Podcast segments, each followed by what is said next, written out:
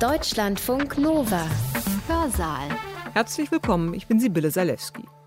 Die meisten Dinge können wir ziemlich einfach vermessen. Einen Stein kann ich wiegen, den Umfang eines Baumstamms kann ich leicht mit einem Maßband bestimmen. Aber wie misst man Dinge, die riesig groß und ganz weit weg sind, wie die Sonne, ferne Galaxien oder gar das Universum? Wie messen wir überhaupt Entfernungen in der Astronomie? Wir haben jetzt 1,7 Milliarden Positionen und Helligkeiten, 1,4 Milliarden Farben, 160 Millionen Temperaturmessungen. Noch besser jedoch, wir messen auch die Geschwindigkeiten, mit denen sich die Sterne bewegen. Da messen wir 10 Mikrobogen pro Jahr. Was ist das anschaulich? Das ist das Wachstum des menschlichen Haars gesehen auf die Entfernung des Monds.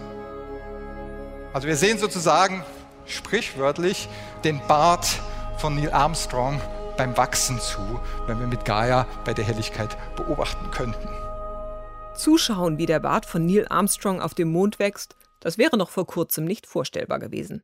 Erst seit dem Start der Raumsonde Gaia vor sieben Jahren sind Messungen des Weltraums in dieser Feinheit möglich. Gaia ist ein Weltraumteleskop.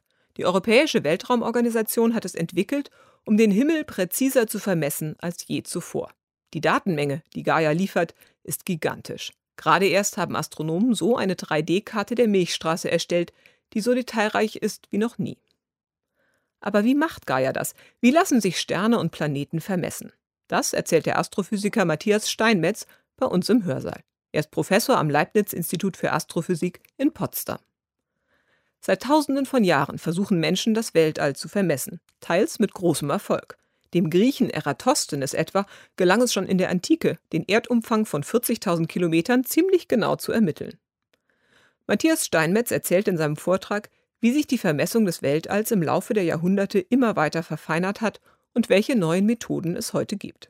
Sein Vortrag hat den Titel Die Vermessung des Universums. Er hat ihn am 19. Januar 2019 im Salon Sophie Charlotte der Berlin-Brandenburgischen Akademie der Wissenschaften in Berlin gehalten.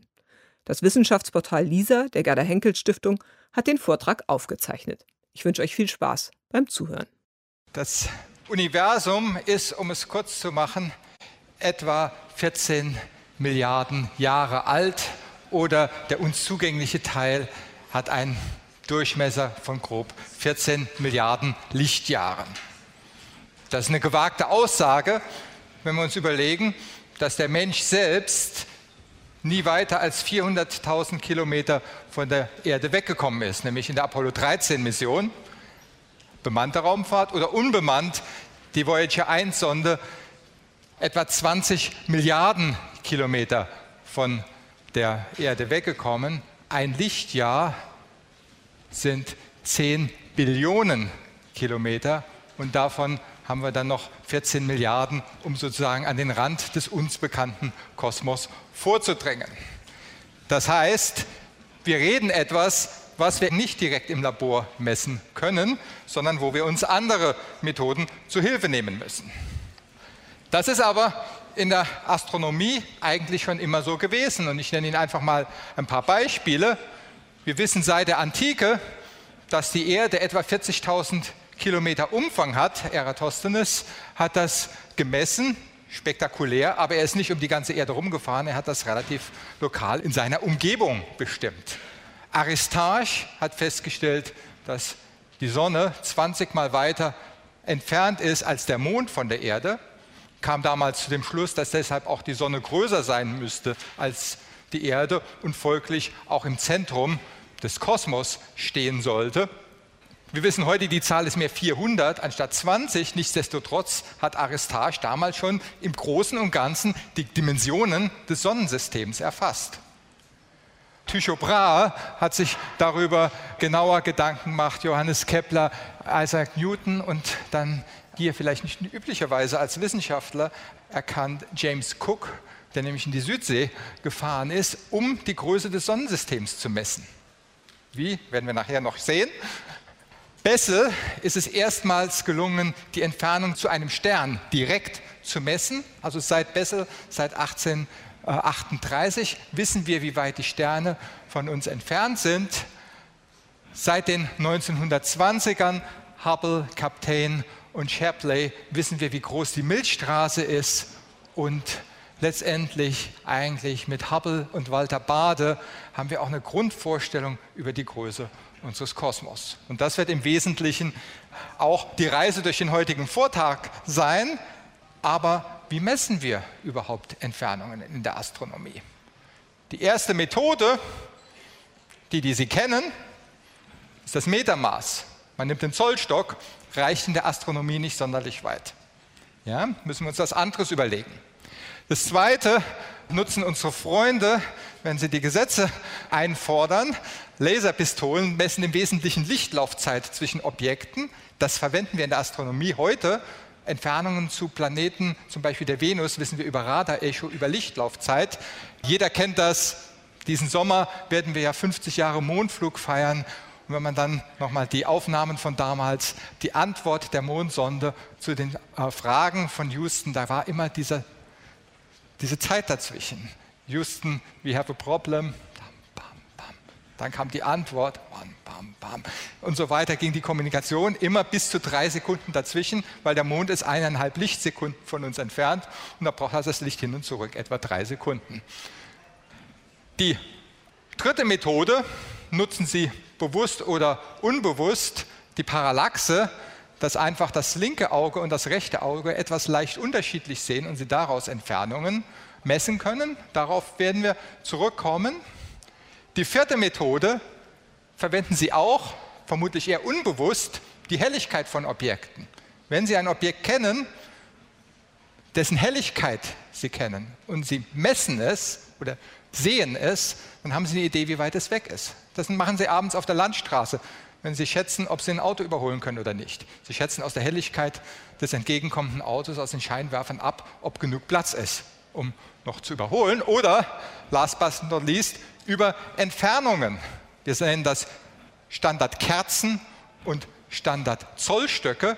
Wenn Sie etwas kennen, wo Sie wissen, wie groß es ist, dann können Sie einfach aus der scheinbaren Größe äh, berechnen, wie groß das Objekt ist wieder bekanntes Auto auf der Landstraße, wenn es näher kommt, wenn die beiden Scheinwerfer von einer Punktquelle zu zwei Quellen werden, dann wissen Sie, das Auto ist etwa zwei Kilometer von Ihnen entfernt, wenn Ihre Augen gut sind. Gut, schauen wir uns das etwas näher an.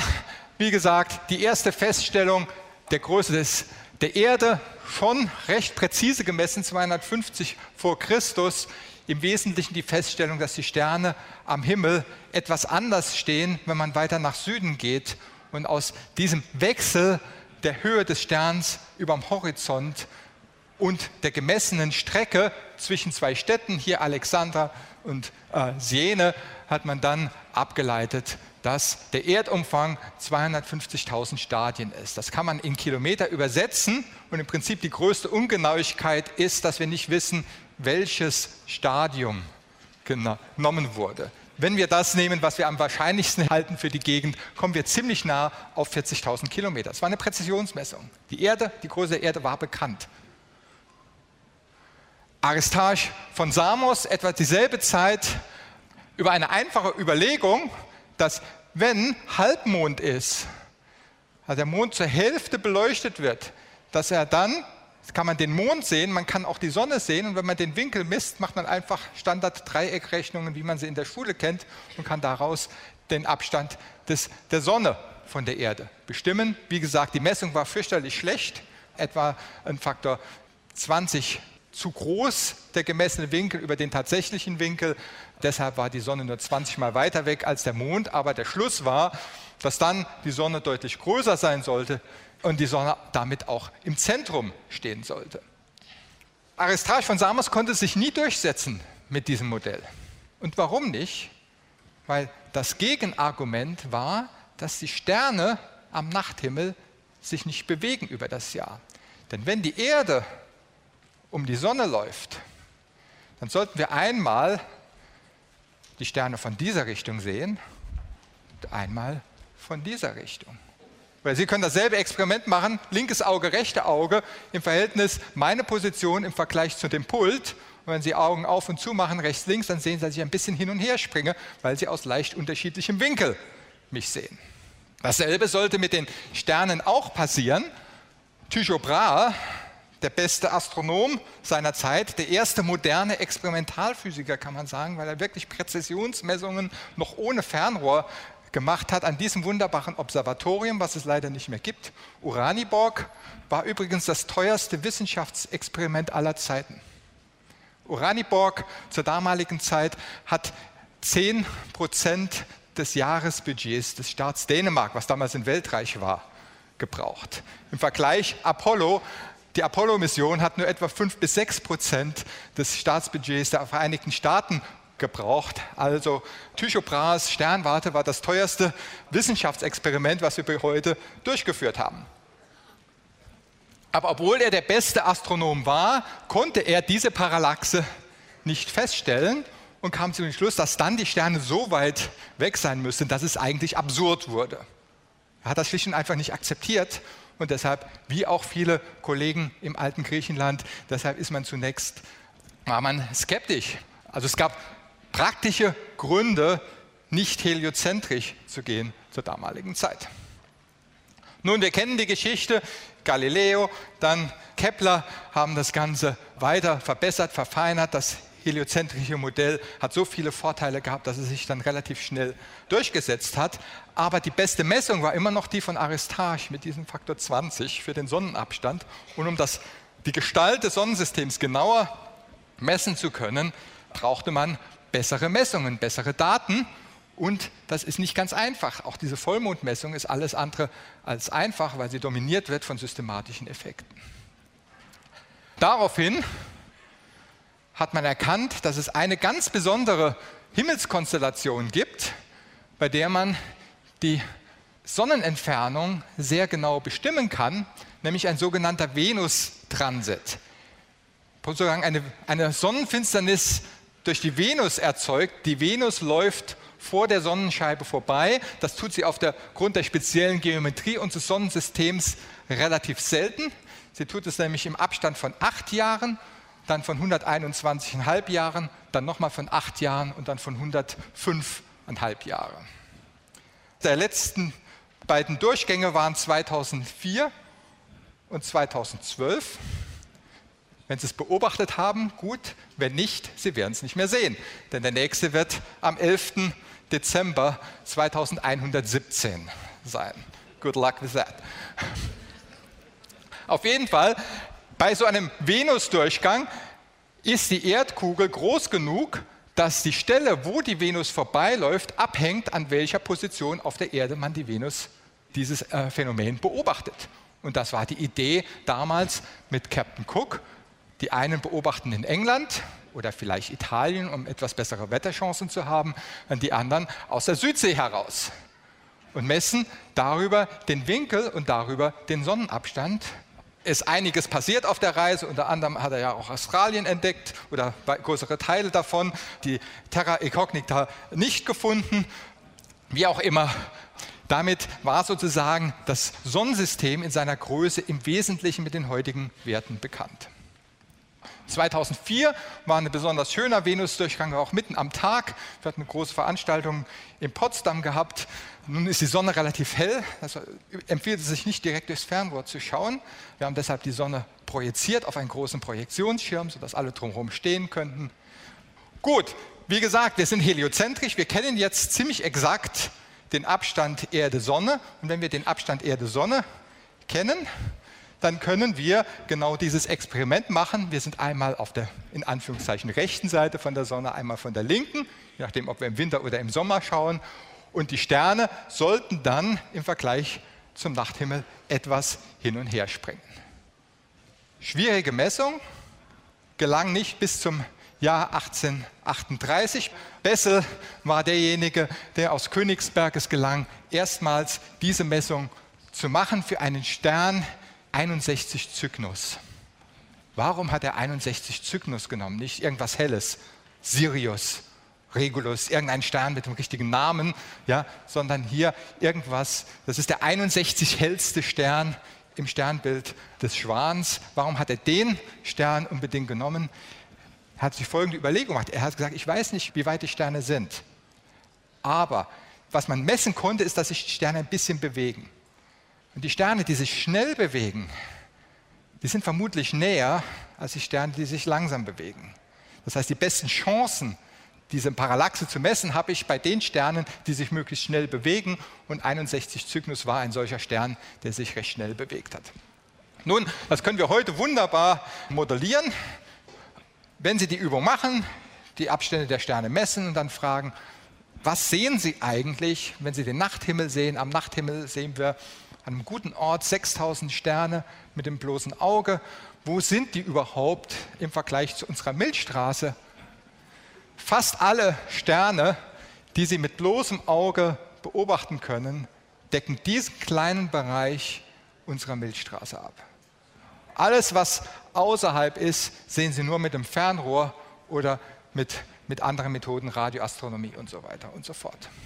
Aber wenn es schon schwierig ist, hier Parallaxen zu messen, wie kommen wir dann in diese Bereiche? Und da müssen wir uns andere Gedanken machen, brauchen wir andere Objekte und müssen etwas mehr Hirnschmalz investieren. Das heißt, wir brauchen Standardkerzen. Das heißt, wir brauchen Objekte, die nah genug sind hier drin, dass wir sie noch kalibrieren können, Gesetzmäßigkeiten zu finden, um sie dann auf größere Distanzen anzuwenden. Eine von diesen Objekten sind die sogenannten Cepheidensterne. Die sind sehr schön, weil sie erstens sehr, sehr hell sind. Das sind ganz massereiche Sterne. Das heißt, die sehen wir auch in Nachbargalaxien. Und das andere, die leuchten nicht konstant, sondern die sind mal schwächer und mal stärker. Das sind Sterne, die oszillieren. Und auch den Mechanismus verstehen wir im Wesentlichen. Das ist im Prinzip wie, warum ein Deckel vom Kochtopf klappert. Ja? Sie haben, machen das Wasser, das Wasser fängt an zu kochen, dann entsteht Gasdruck, der Deckel hebt hoch, der, das Gas entfleucht, der Deckel fällt wieder runter.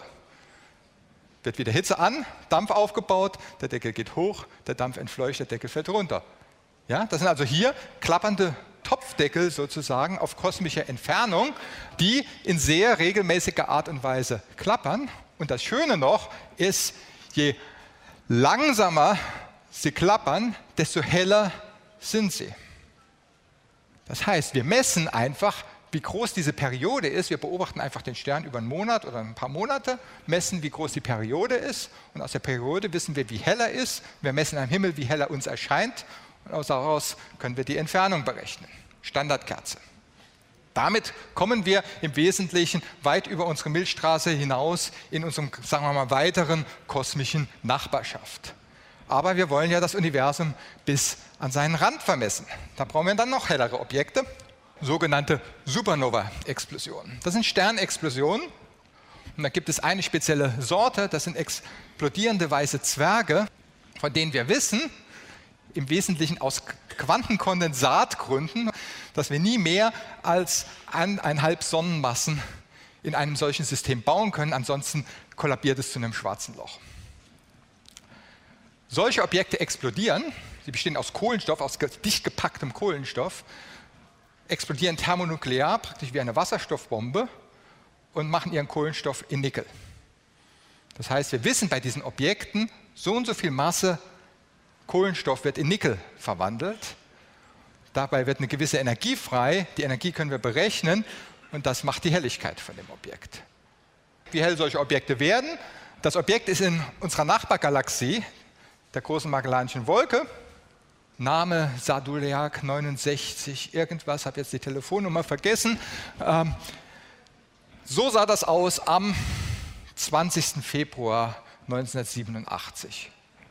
Und das nächste Bild zeigt denselben Stern am 25. Februar 1987. Ja? Ein einziger Stern in dieser thermonuklearen Explosion leuchtet heller als eine ganze Galaxie.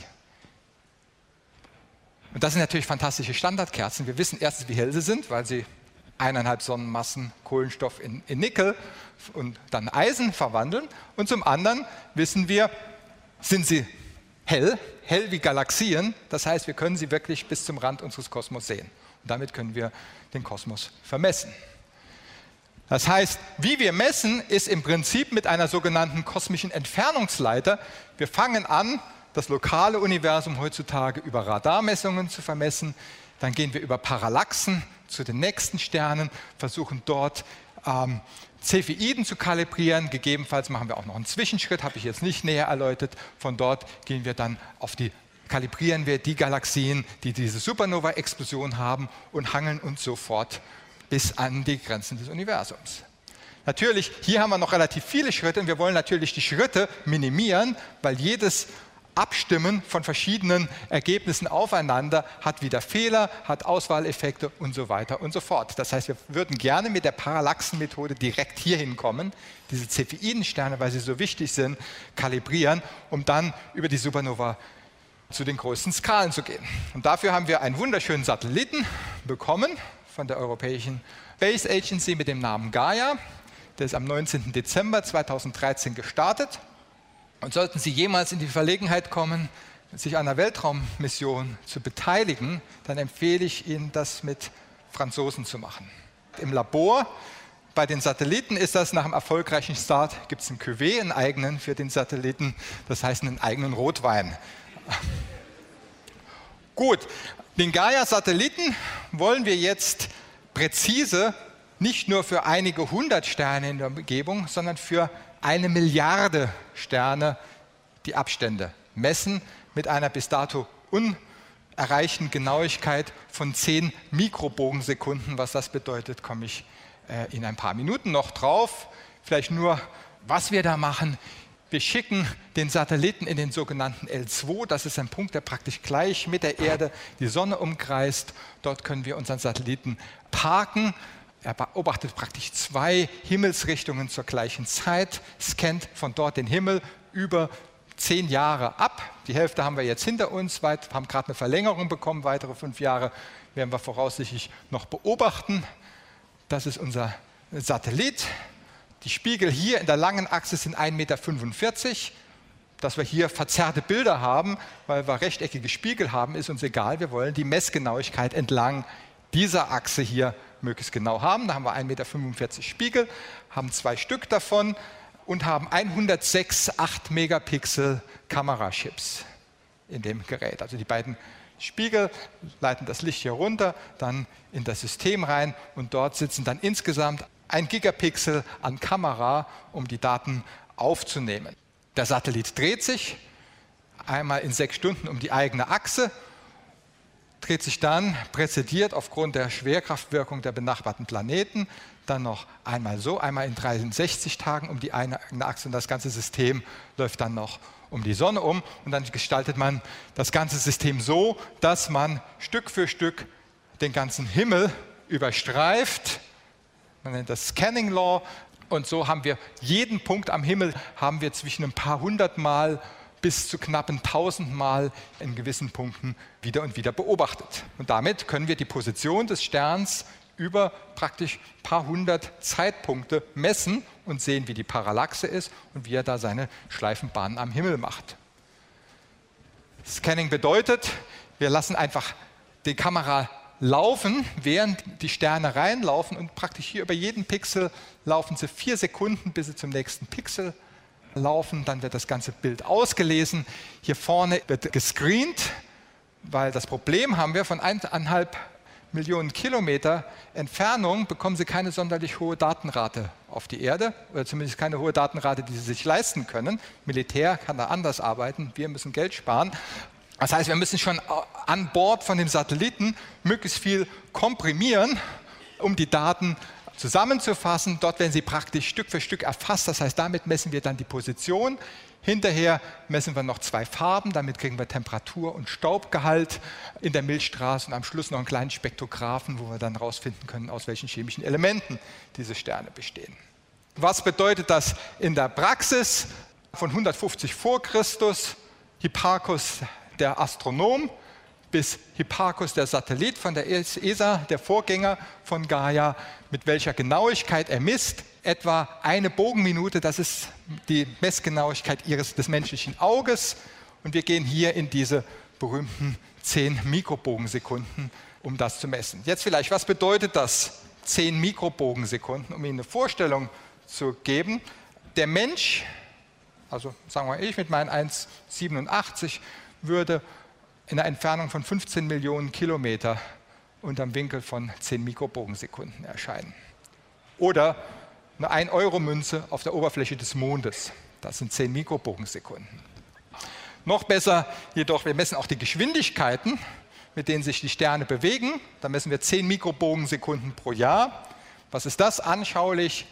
Das ist das Wachstum des menschlichen Haars gesehen auf die Entfernung des Monds. Ja? Also wir sehen sozusagen sprichwörtlich den Bart von Neil Armstrong beim Wachsen zu, wenn wir mit Gaia bei der Helligkeit beobachten könnten.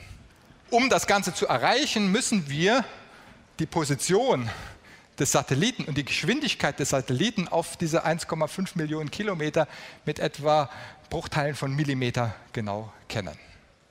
Das ist also ein technologisches Meisterstück, dieser Satellit.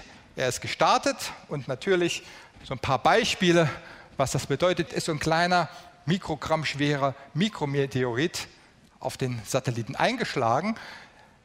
Daraufhin hat sich die Rotationsperiode geändert, dann sind die Triebwerke angesprungen, haben das Ganze zurück in die Bahn gebracht, dann war er wieder normal geschwungen. Das ist also so, wie es, wie es funktionieren soll.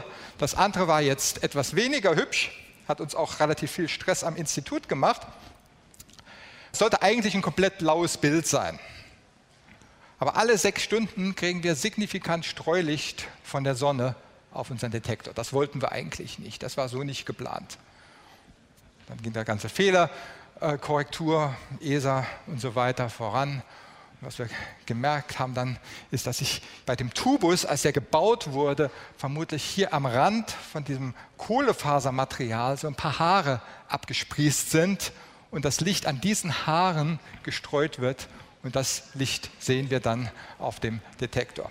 Nun, eine Wissenschaftler bei uns, äh, Katja Weingrell, die ist eine der wesentlichen Personen im sogenannten Background Modeling, also das Modeling des Hintergrunds, weil das ist der Hintergrund, das heißt, die hatte ein paar relativ stressvolle Wochen und war eine sehr gefragte Person über diese Zeit. Wie auch immer, Weltraummissionen sind knifflig, äh, aber am Ende funktionieren wir. Am 25. April wurden zum ersten Mal das erste Datenrelease, das ist alles noch sehr vorläufige Daten, rausgegeben wir haben jetzt 1,7 Milliarden äh, Positionen Helligkeiten, 1,4 Milliarden Farben, 160 Millionen Temperaturmessungen. Für 7 Millionen Sterne wissen wir es auch, wie sie in der radialen Geschwindigkeit sich bewegen und so weiter und so fort. Ich kann mich nicht erinnern, dass in der Wissenschaft von einem Tag auf den anderen sich mal das Datenmaterial so geändert hat, wie jetzt für die Astronomie durch den Satelliten Gaia, wo sie wirklich von einem Tag praktisch durch Anschalten des Datenservers oder das Freischalten des Datenservers und alles ist völlig Public Domain, Open, Open Science. Sie über Größenordnungen, plural, das Datenmaterial ändern. Wir können sehen, dass die Milchstraße rotiert. Ein Teil der Milchstraße kommt auf uns zu, der andere Teil der Milchstraße bewegt sich von uns weg. Wir sehen, dass die Milchstraße nicht so gleichförmig ist, dass wir hier so Strukturen sehen, im Wesentlichen wie wenn man einen Stein ins Wasser reinwirft. Ja? Wir sehen praktisch, wenn eine Zwerggalaxie in den Außenbereich der Milchstraße reinfällt, dann fängt die Milchstraße an zu flattern. Ja? Und diese Flatterbewegung können wir praktisch mit der Gaia-Mission messen. Oder wir sehen, dass sich die Nachbargalaxien, die große und kleine Magellanische Wolke, rotieren. Nicht über irgendwelche Tricks wie Spektroskopie, Rotverschiebung, was man alles erst erklären muss und so weiter. Nein, weil sich die Sterne über fünf Jahre bewegt haben. Mit der Genauigkeit können wir das Ganze messen. Wie kommen wir jetzt von unseren Parallaxen und zusammen mit den Cepheiden-Sternen zu den ganz großen Entfernungen? Und das geht mit einer Methode, die ist jetzt auch schon 170 Jahre alt, Spektroskopie, Kirchhoff und Bunsen, 1858 entdeckt, dass Licht sogenannte Spektrallinien hat, und jedes chemische Element seine eigene Komposition. Und mit diesen Spektrallinien können wir messen über die Rotverschiebung, wie sich Sterne von uns wegbewegen und auf uns zubewegen. Und Anfang der 1920er gab es dann diese beiden Herren, Lemaitre und Hubble, die festgestellt haben, dass je schwächer eine Galaxie wird, je weniger hell sie ist, man würde vermuten, dass sie deshalb auch weiter weg ist, dass die Spektrallinien systematisch in den roten Bereich verschoben werden. Sogenannte was man später dann Hubble'sches Gesetz nannte, dass weit entfernte Objekte sich schnell von uns wegbewegen, während nah entfernte Objekte sich langsam, wenn überhaupt, von uns wegbewegen. Die Interpretation war die gleiche Zeit, in der Albert Einstein seine allgemeine Relativitätstheorie formuliert hat, dass wir damit sehen, dass das Universum sich ausdehnt, die Ausdehnung des Kosmos. Wunderbare Feststellung, sie hatte nur einen Haken. Mit den Werten, den Sie hier messen, mit der Geschwindigkeit, die dieses Universum sich ausdehnt, wenn Sie das Ganze rückwärts rechnen, stellen Sie fest, irgendwann war das Ganze in einem Punkt. Das nennen wir Urknall. Okay. Aber der Punkt war vor drei Milliarden Jahren. Schon damals wusste man, dass die Erde etwa vier bis fünf Milliarden Jahre ist, 1930er. Wir hatten also das leichte Problem, dass das Universum jünger war als die Erde oder die Erde älter als das Universum. Das hat die Leute etwas beunruhigt. Ähm, man hat aber nicht unmittelbar eine Lösung gefunden, bis der Zweite Weltkrieg kam. Und der Zweite Weltkrieg, Ironie der Geschichte, hat das Problem gelöst.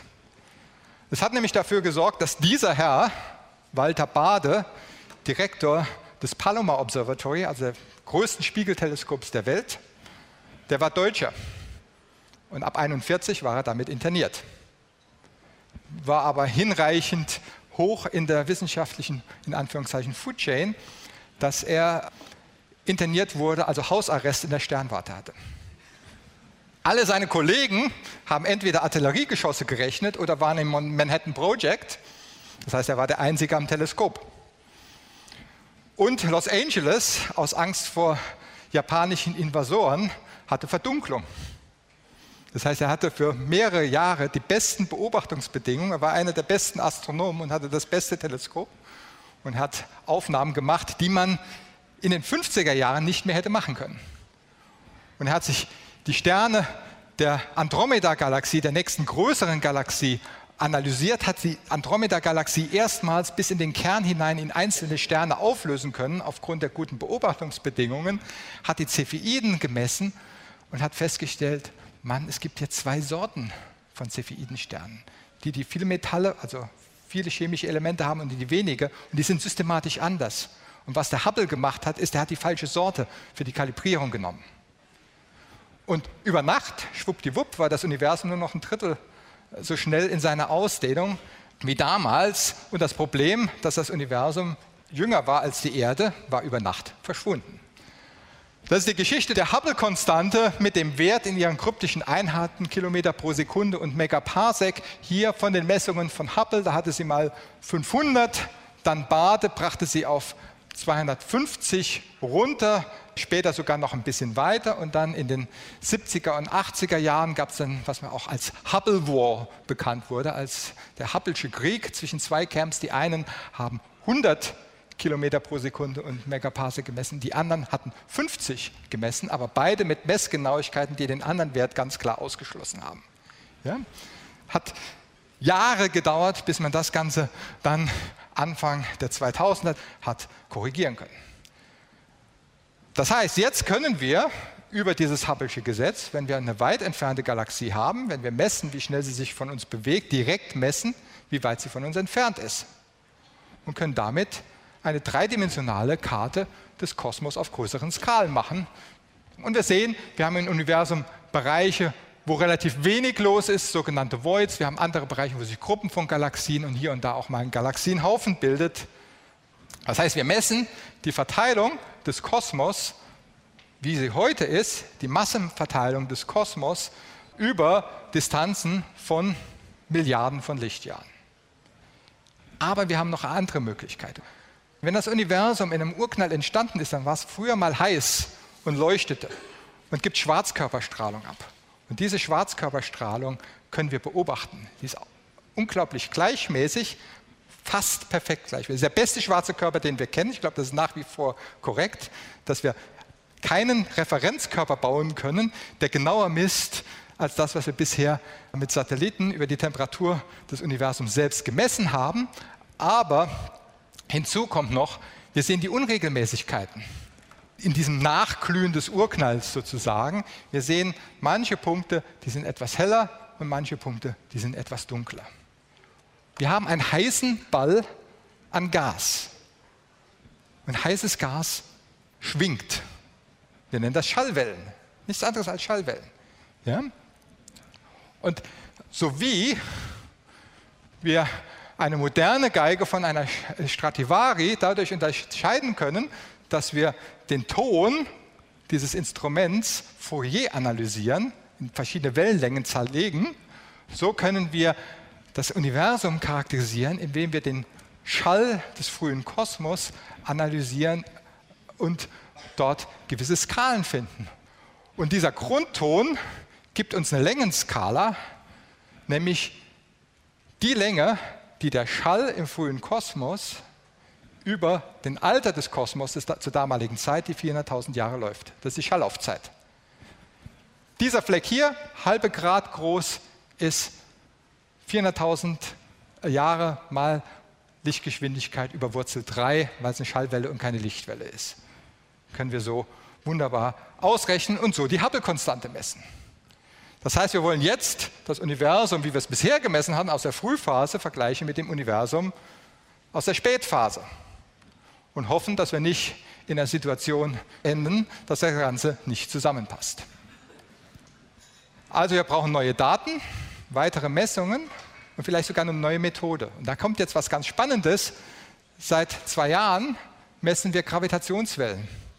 Wir können Gravitationswellen auch nutzen, um die Hubble-Konstante zu messen, haben damit eine komplett unabhängige Methode, die Gravitationswellen zu messen. Wir haben bisher leider nur zehn Objekte. Wir bräuchten eher so ein paar hundert Objekte, um das tun zu können. Äh, und damit möchte ich enden und für Ihre Aufmerksamkeit danken.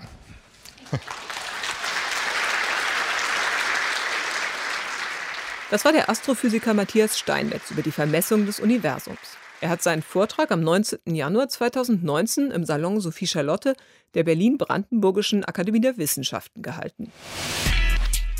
Deutschlandfunk Nova. Hörsaal. Samstag und Sonntag um 18 Uhr. Mehr auf deutschlandfunknova.de.